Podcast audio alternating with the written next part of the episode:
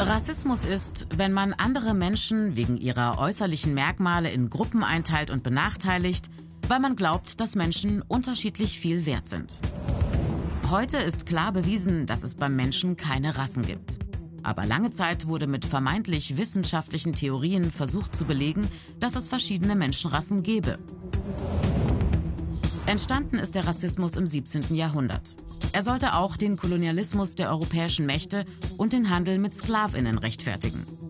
Obwohl sich die meisten Kolonialisten für Christen hielten, zögerten sie nicht, andere Völker und Menschen zu ermorden, zu versklaven und aus wirtschaftlichen Interessen auszubeuten.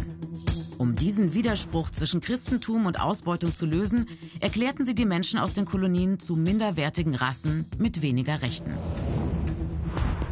Das Gefühl, dass weiße Menschen überlegen sind, sagen viele Forscherinnen, hat die weiße Mehrheitsgesellschaft seit damals verinnerlicht.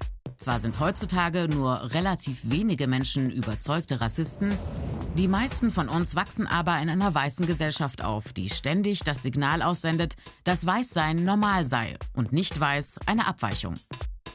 Nach wie vor bestimmt so eine weiße Gesellschaft, welcher Mensch als anders eingeordnet wird oder welche Hautfarbe die Heldinnen in Kinderbüchern haben.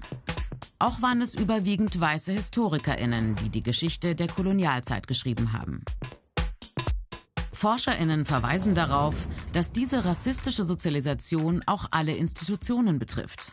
Ob Behörden, Schule oder Medien. Die meisten weißen Menschen wachsen unbewusst mit dem Gefühl einer weißen Überlegenheit auf.